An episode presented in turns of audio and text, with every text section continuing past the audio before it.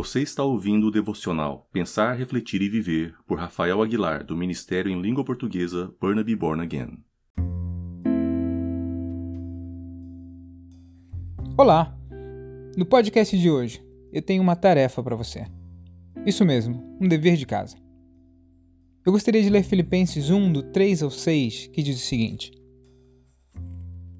Agradeço ao meu Deus toda vez em que me lembro de vocês.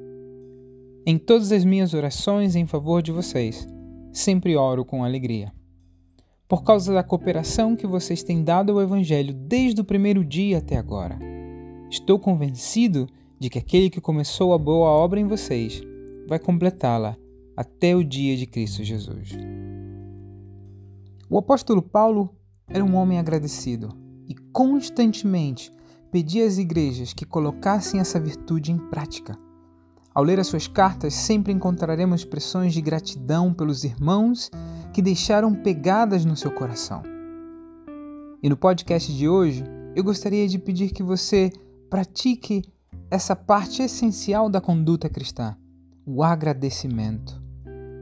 Ore por outros. Agradeça aquelas pessoas, irmãos e irmãs que gastaram tempo investindo na sua vida, no seu lar ou no seu ministério. Não nos esqueçamos daquelas pessoas que talvez já até partiram estão com o Senhor hoje, mas foram parte crucial da nossa caminhada com Ele. E nesse dia onde estamos tão desesperados e ansiosos pelo futuro, por que não praticar a gratidão? Ore com ação de graças, agradeça a Deus por tudo que Ele te tem dado.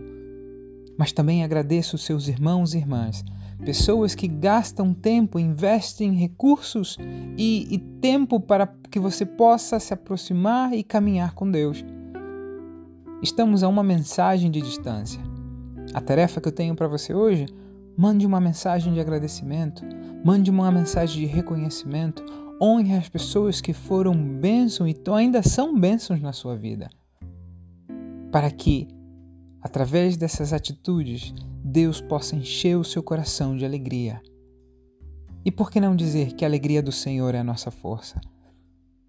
Por que não recordar aquela palavra que diz no livro de Lamentações: Quero trazer à memória aquilo que me dá esperança? Quando temos um coração agradecido, quando enchemos nossos pensamentos com gratidão, o nosso dia muda. Eu gostaria de te animar, te desafiar a que você possa hoje escrever a pessoas que são influência ou foram influência na sua vida em algum momento. Aquelas pessoas que estavam no nosso lado no momento de necessidade, de dor, de doença, de mudanças. Aquelas pessoas que te animaram, que foram usadas por Deus para te abençoar. Que no dia de hoje nós possamos exercitar essa gratidão. Que nós possamos tatuar a gratidão no nosso coração. Para que a partir daí venhamos a tirar a ingratidão, a tristeza, a solidão do nosso coração. Que Deus possa transformar as nossas vidas e possa trazer à nossa memória pessoas para que possamos agradecer, retribuir e principalmente orar. Ore por outros, interceda por outros. Não enfoque somente na sua necessidade, no seu problema, no seu desafio. Lembre que ao redor do mundo existem irmãos e irmãs passando também por necessidades e problemas. Exercite a oração, interceda por outros. A intercessão move a mão de Deus, principalmente quando oramos com gratidão no nosso coração, sabendo que Deus nos está escutando. Que o Senhor possa abençoar a sua vida, a sua casa nesse dia e o seu coração possa se encher de alegria ao você se dar conta de que Deus tem colocado pessoas chaves na sua vida, no seu caminho.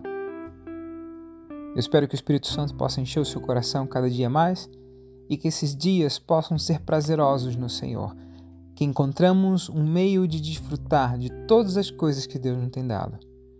Que Deus te abençoe e até a próxima.